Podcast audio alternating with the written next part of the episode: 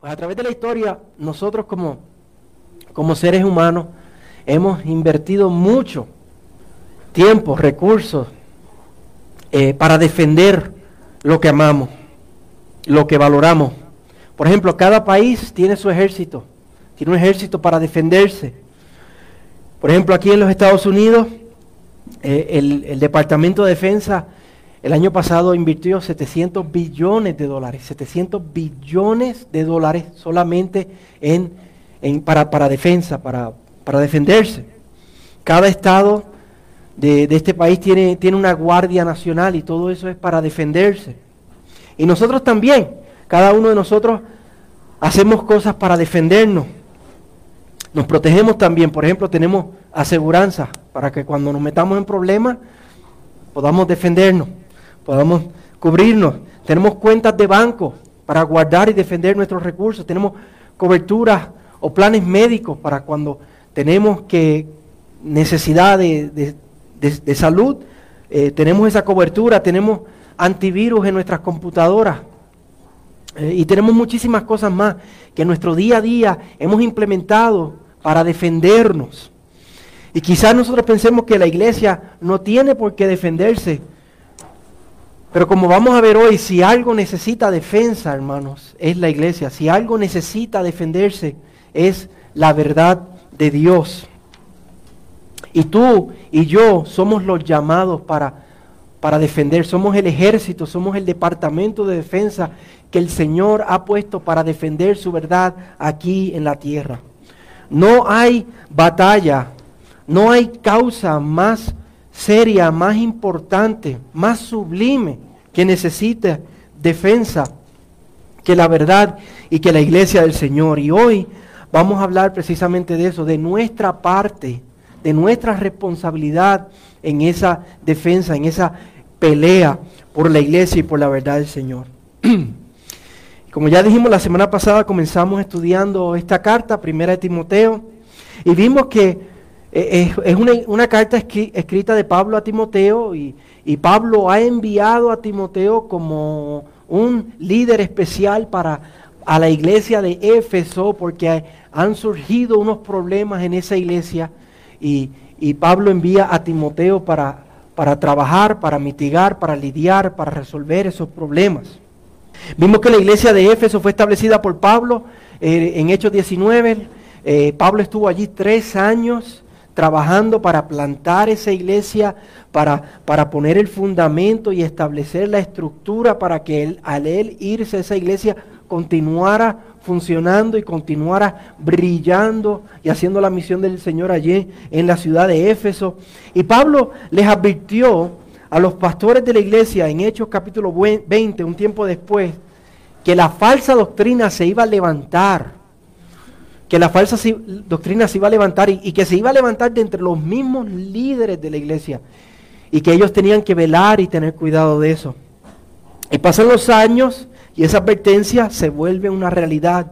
Esa, esa amenaza que Pablo les advirtió se levanta y se materializó y se hizo una realidad y la falsa enseñanza empezó a afectar la iglesia. Y Pablo lidió con esto personalmente, pero tuvo que salir para Macedonia, no, sabemos exactamente por qué, pero al salir para Macedonia, él envía a, Timoteo y deja a Timoteo para seguir trabajando con esa situación allí. Le deja una misión especial de salvar a esta iglesia que se había ido a la deriva, que habían perdido su norte, que habían bajado su defensa y la falsa enseñanza había atacado a la iglesia.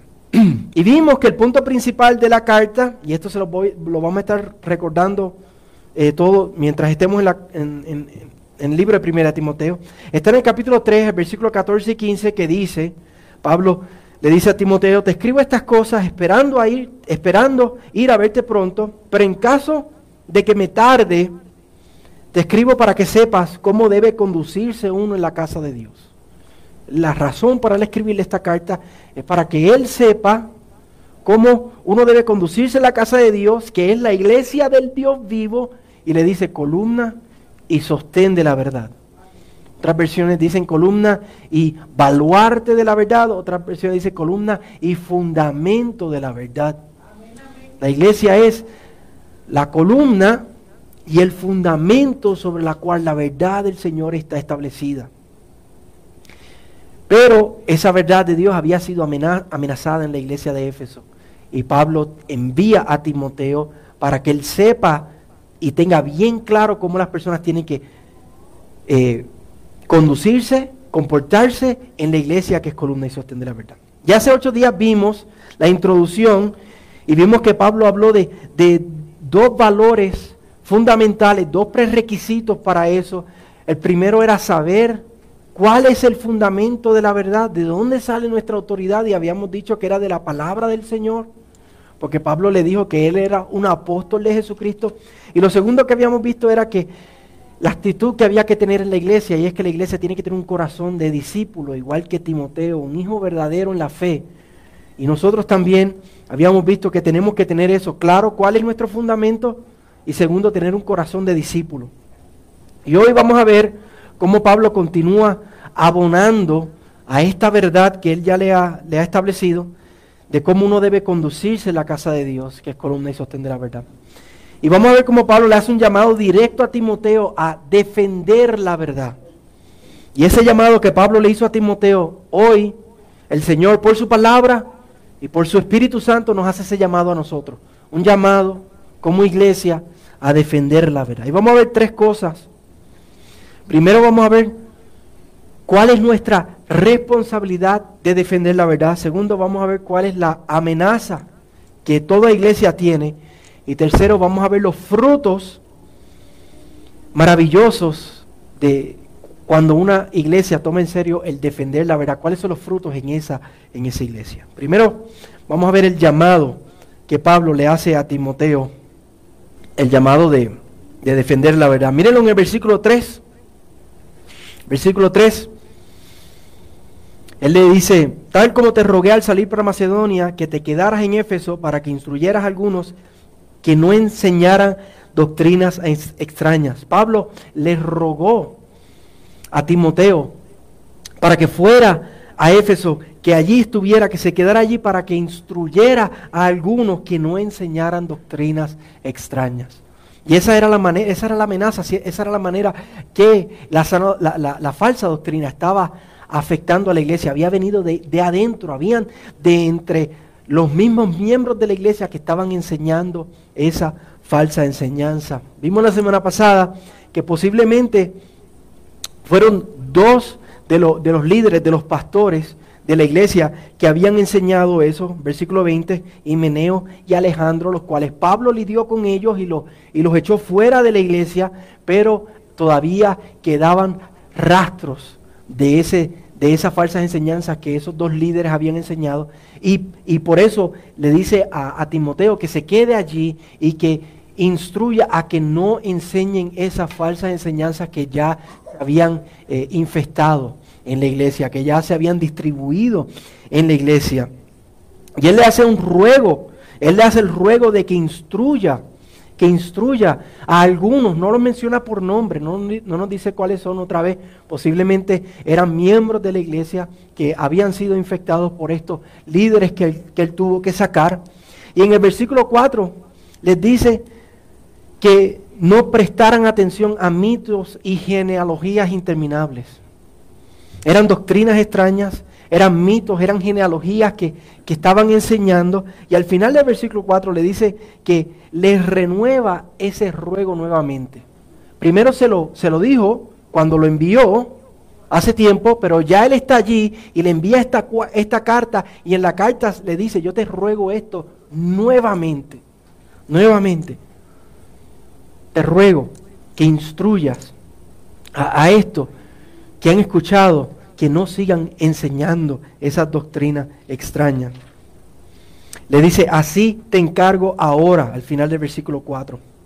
Pablo le hace este llamado directo a Timoteo a defender la verdad, a defender, a, que ponga un paro, un alto a los que están instruyendo con falsas enseñanzas y de esa manera defender la verdad.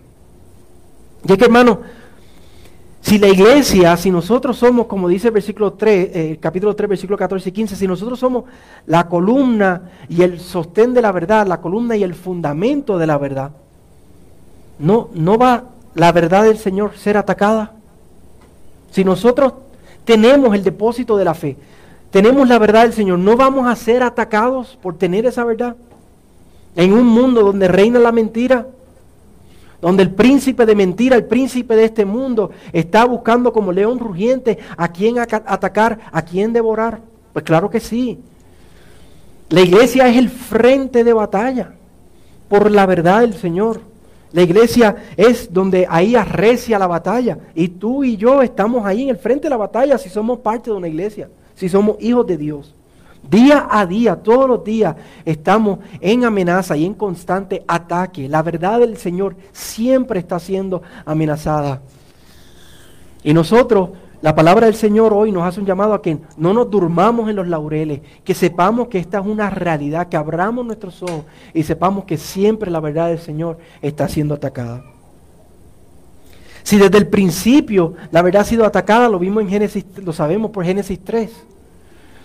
Allí vimos que estaba Eva y, la serpiente le, le, dice con que Dios ha dicho, con que Dios ha dicho. Satanás lo que estaba haciendo en ese momento era cuestionando la palabra del Señor, ¿no? Cuestionando la verdad del Señor. Y este es nuestro fundamento. Esta es nuestra autoridad y el ataque siempre es a cuestionar la palabra del Señor. Con que eso es lo que ese verso significa, con que eso fue lo que Jesucristo dijo, con que eso fue lo que Pablo y los apóstoles enseñaron. No ha cambiado, el ataque no ha cambiado. Desde el principio de la creación, el ataque ha sido con que Dios ha dicho. Y desde entonces el ataque contra la iglesia no ha cesado. No ha cesado, simplemente se ha sofisticado década tras década, siglo tras siglo, generación tras generación. Simplemente eh, el, ataque y la guerra se sofistica, se cambia, se, se cambia de tema, ataque, ataca algo diferente acerca de la verdad de Dios. Si nosotros somos hijos de Dios, si somos la iglesia del Señor, si somos los que hemos sido llamados del mundo y apartados para, para vivir para el Señor, como iglesia del Señor, para vivir para su gloria, Satanás sabe muy bien quién somos y su plan de ataque es contra nosotros, contra la iglesia. Todos los días, hermanos, vemos iglesias que son incursionadas y derrumbadas por el enemigo. Vemos iglesias que ceden y capitulan. Ceden a las verdades del Señor y las capitulan ante el ataque del, del enemigo. Las verdades del Evangelio las dejan de creer. Empiezan por decir, por ejemplo, que Cosas que vemos hoy día, que no hay diferencia entre los roles del hombre y la mujer. La Biblia realmente no enseña eso. Y de ahí pasan a decir que no, la palabra del Señor contiene errores, no es inerrante. Algunas partes sí, pero hay otras partes que, que, contienen errores. Y de ahí pasan a decir la homosexualidad no es un pecado. Eso no es un problema. Y después dicen que el infierno, el infierno no existe. Dios es amor. Simplemente todos vamos a ser salvos y vamos a ir allá porque, porque Dios es amor. Y de ahí Cristo nos resucitó. Y después terminan diciendo que, que solamente las palabras de Jesús, las, las, palabras en la Biblia, que si su Biblia tiene letras rojas, las palabras de Jesús, pues esas son las que valen, el resto no son importantes. Y así Vemos tantos edificios y organizaciones que llevan el nombre de iglesia y se llaman iglesia, pero hace décadas que ya no son iglesias. Espiritualmente no son iglesias, porque fueron columna y sostén de la verdad. Fueron atacadas y capitularon y cedieron y ya no son columna y sostén de la verdad. Su lámpara se apagó, se extinguió. Fueron incursionadas y atacadas y vencidas porque no hubo un Timoteo que se levantara a defender la iglesia. Y hoy el Señor, hermano, nos llama a nosotros a defender este bastión que se llama su iglesia, columna y sostén de la verdad, a, creer estas palabras, a decir que esta es nuestra roca sobre la cual estamos parados, fundamentados. Y aunque nos ataquen y aunque hayan consecuencias, no vamos a ceder. No vamos a ceder, hermanos, hasta que Cristo vuelva por su iglesia universal y finalmente derrote a Satanás, al príncipe de la mentira, y ya no haya amenaza y estemos con él en gloria eterna. Pero hasta entonces, hasta ese momento, hay que defenderse. Hay que pelear. Hay que, hay que dar la batalla. ¿Y cómo se defiende la iglesia? Primero se defiende, como dijimos la semana pasada, conociendo la verdad y amando la verdad. ¿Cuál es nuestra verdad? Aquí está nuestra verdad. Ese fundamento de la fe, ese depósito de la fe. Este es nuestro patrimonio, hermanos.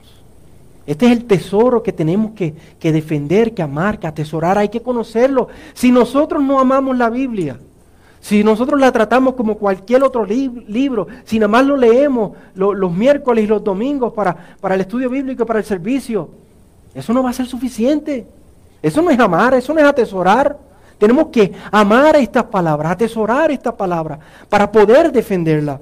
Si no, no nos va a hacer sentido.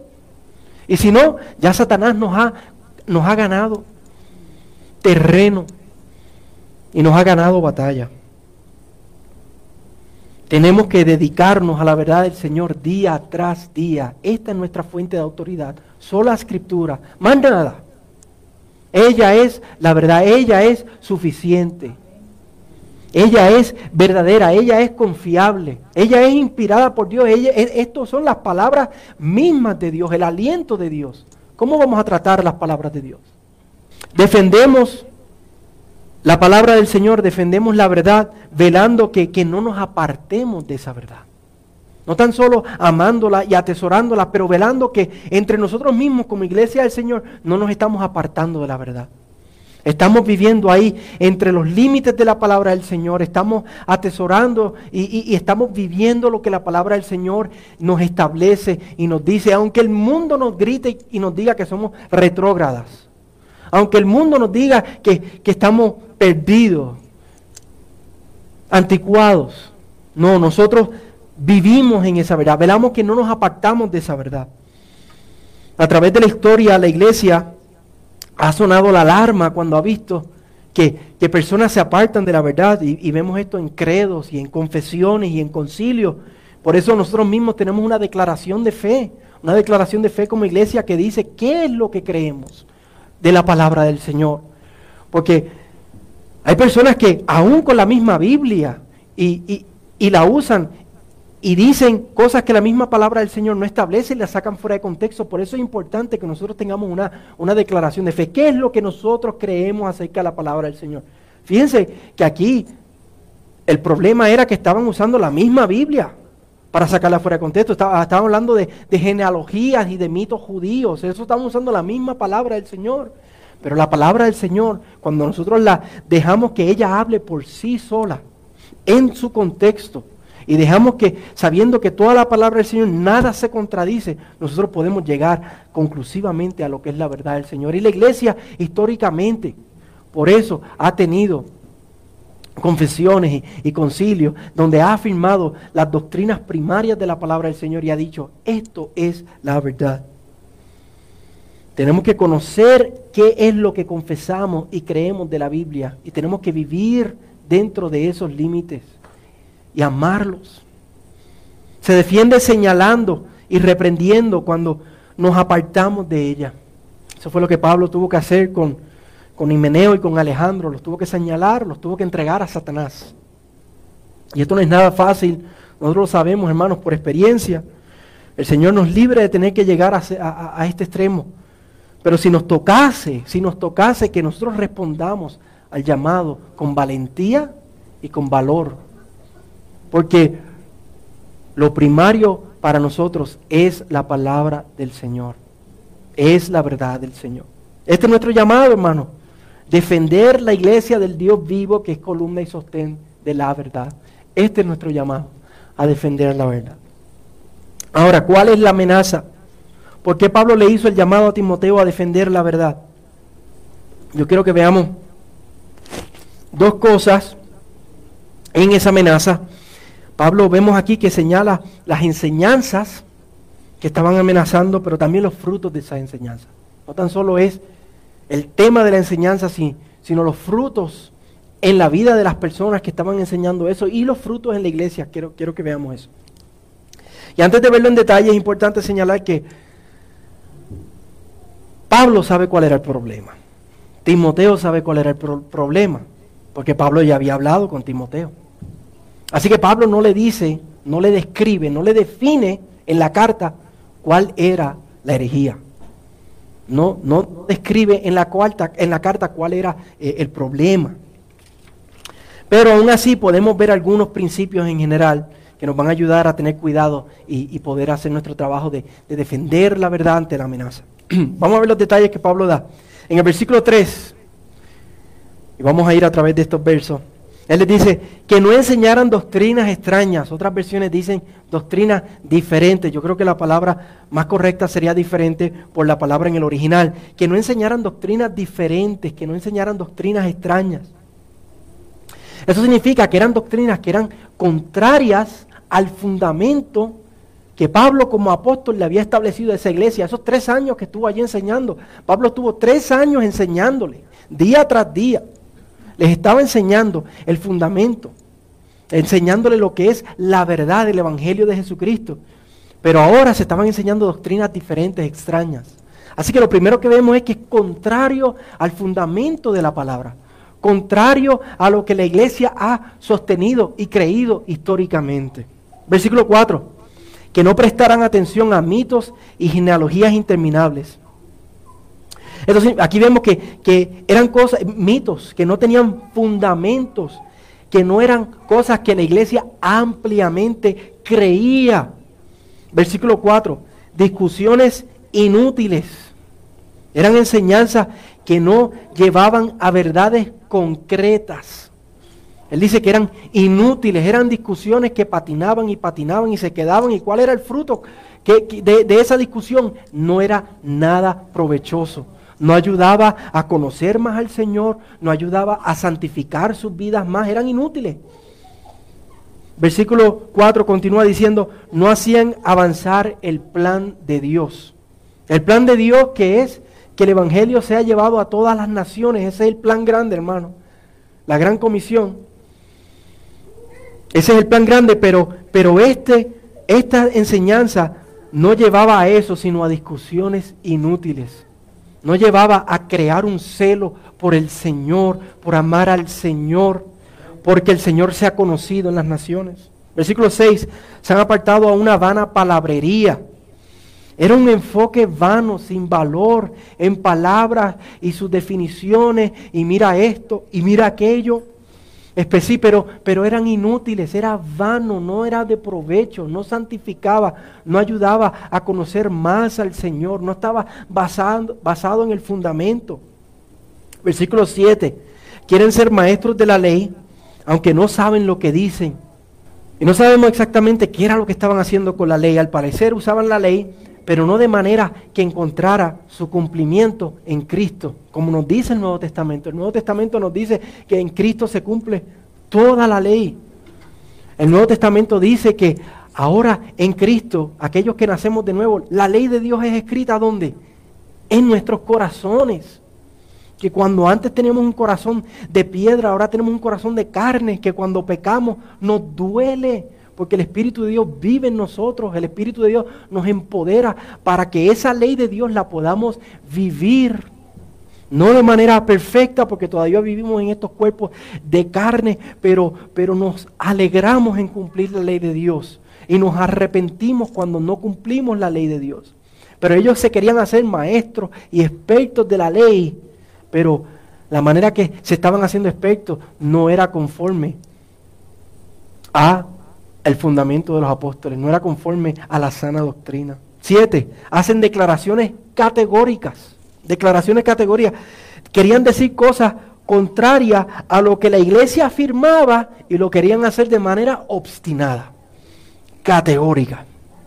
Quizás categórica acerca de cosas que, son de, conciencia, hermano. Hay cosas que la palabra del Señor deja a la, conciencia del creyente y quizás ellos estaban obligando a, a enseñar esas cosas de manera categórica.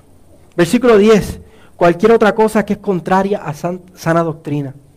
Y aquí lo vemos resumido. Sobre todo, enseñaban cosas que eran diferentes al fundamento y lo que la iglesia había creído.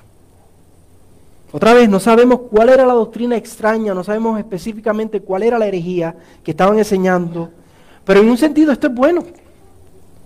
que no sepamos específicamente, porque nos ayuda, a que tengamos una perspicacia amplia y honda, que tengamos esa, esas antenitas, que cuando vemos algo o escuchamos algo que se aparta del fundamento de la verdad, podamos, podamos ser sensibles a, a, esa, a esas enseñanzas.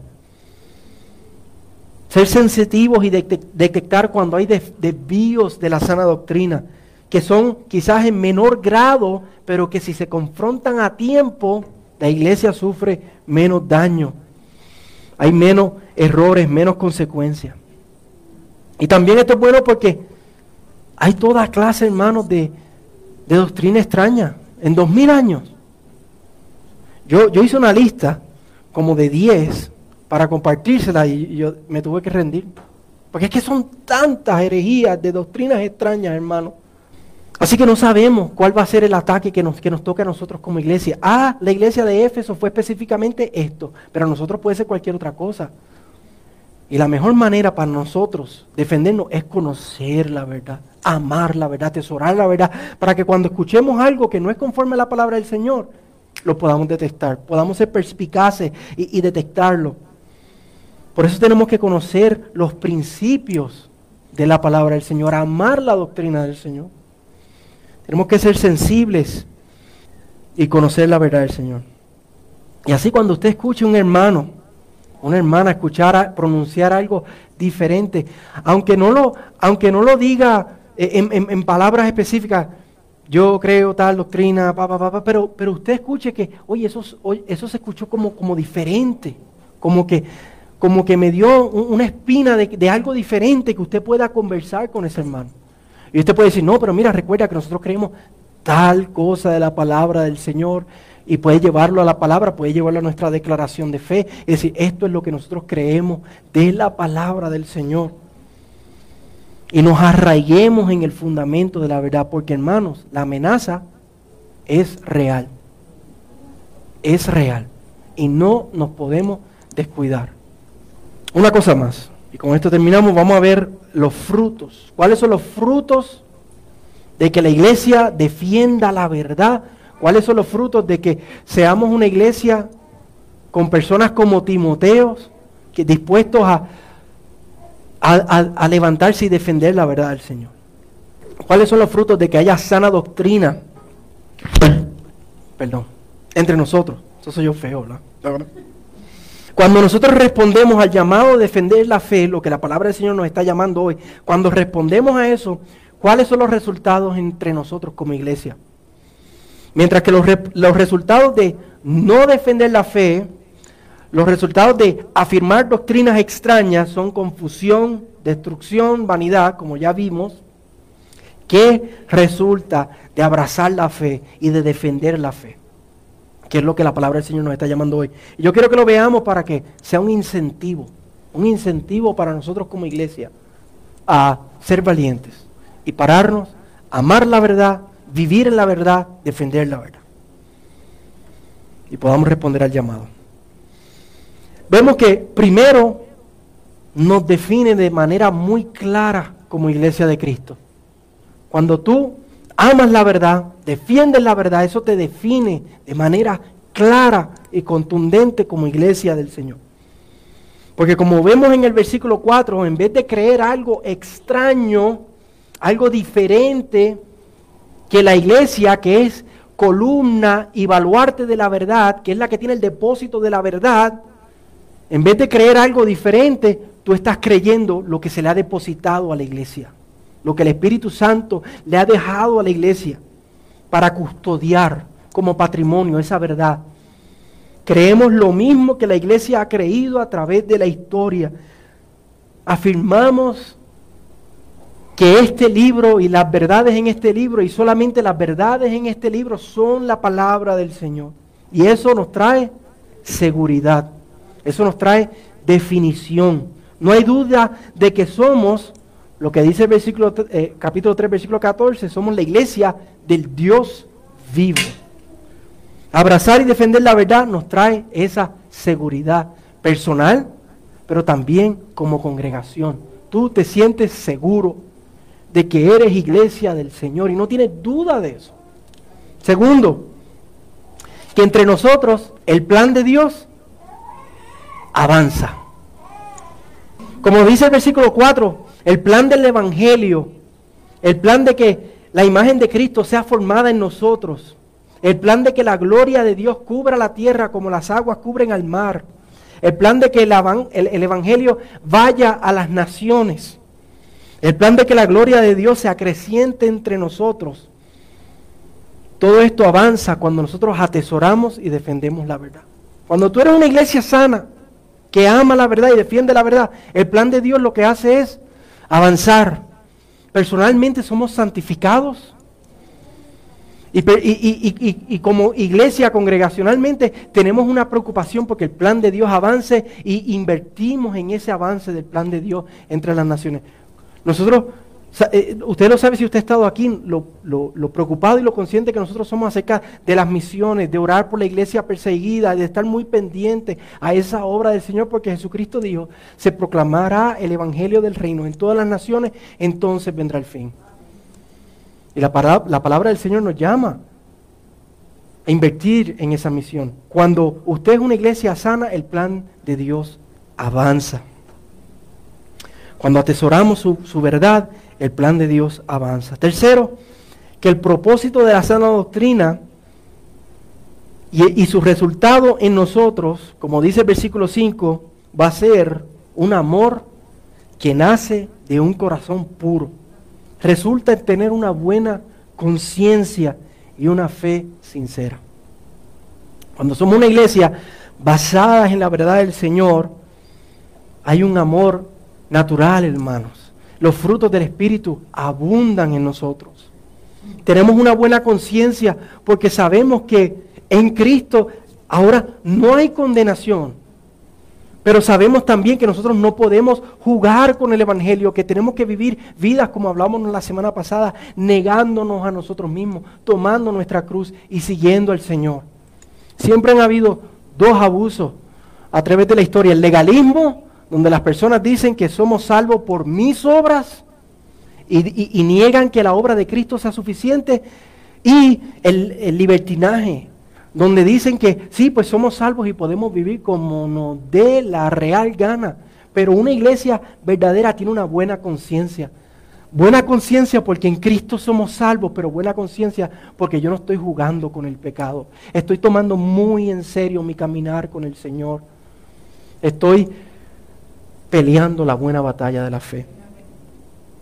Los frutos, los frutos del Espíritu van a abundar en cada uno de nosotros individualmente y como iglesia cuando nosotros defendemos la verdad y amamos la verdad del Señor. Cuarto, como vemos en los versículos 8 al 10, la ley de Dios va a estar escrita en nuestros corazones.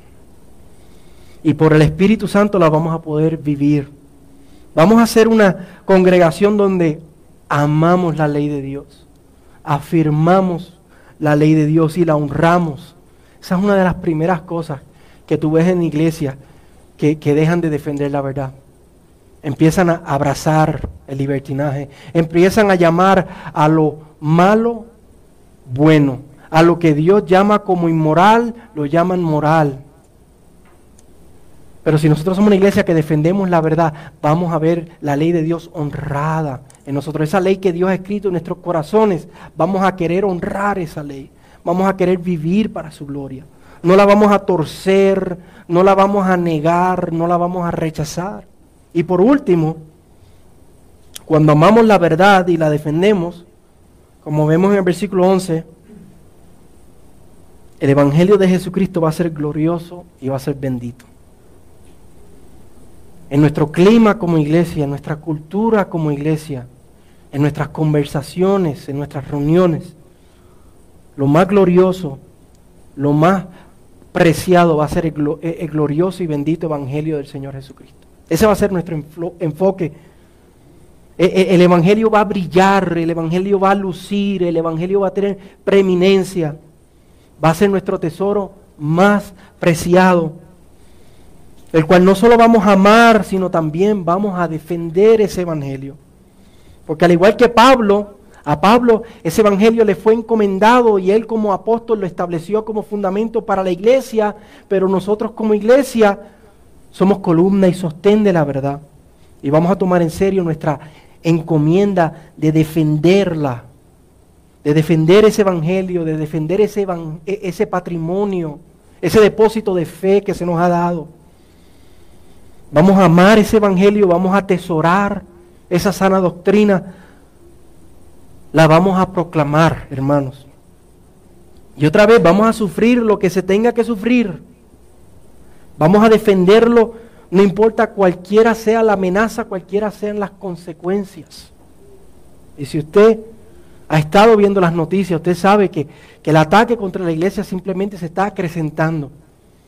Pues mientras más se acrecenta el ataque, más se tiene que acrecentar la que?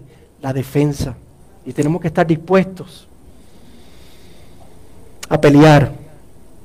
Nosotros somos, tú y yo somos, hermanos, el departamento de defensa de la verdad de la iglesia del Señor. Somos el, el, ejército que el Señor tiene aquí en la tierra para defender esa verdad. Somos columna y sostén de la verdad. Ese es el llamado que nos hace la palabra del Señor en esta mañana. Y esto haremos por la gracia de Dios hasta que Él vuelva por nosotros. O nosotros nos vayamos a estar con Él, nos vayamos a estar con Él. Así que así nos ayuda el Señor. El Señor nos ayude a, a defender su verdad, a atesorar su verdad y dar la batalla por su verdad. Vamos a orar.